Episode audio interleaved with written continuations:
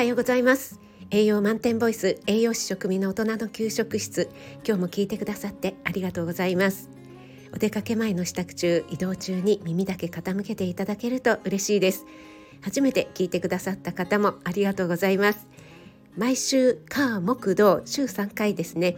朝の6時10分ぐらいから朝ライブ行ってますのでよろしければお越しください。ということでですね今日は簡単聞くレシピをご紹介したいと思います。前回が先週の17日ですね。焼きバナナをご紹介しました。もうこれはレシピっていうよりも本当にただ焼くだけというねとっても簡単な焼きバナナなんですけども早速作りましたとか、えー、何回か作ってもうハマっていますっていうようなね、えー、コメントいただきまして本当に嬉しいです。ありがとうございます。今日はですね牡蠣の卵とじをご紹介したいと思います。はいこれもとっても簡単なレシピになります。皆さん牡蠣はお好きですか？えどういったね食べ方をされていますかね？鍋に入れたり牡蠣のチャウダーとかも美味しいですよね。今日は牡蠣の卵とじなので親子丼を作る要領と全く同じような感じでえー、鶏肉の代わりに牡蠣を使うといった感じで作っていただければ大丈夫です。材料は牡蠣と長ネギと卵ですね。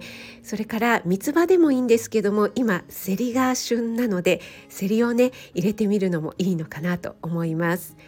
はい。そしてだし汁の方はえー、鰹節のだしとあと醤油酒みりんなどで味付けしていただければいいと思うんですけども、えー、ちょっとね面倒だよっていうね合わせるのが面倒っていう方はめんつゆでもいいのかなと思います。作り方は牡蠣は水で優しく洗っていただいてキッチンペーパーなどで水気を拭き取っていただきます。で先ほどのだし汁ですねもしくはめんつゆに、えー、刻んだ長ネギを入れていただいて煮ていきます。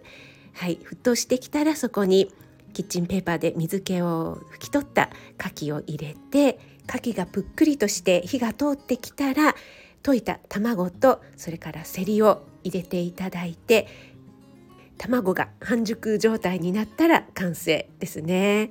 セリは春の七草の一つでもあるようにデトックス効果がありますしまた独特の苦みとあとシャキシャキとしたねセリならではの歯ごたえというのがとてもいいですよね。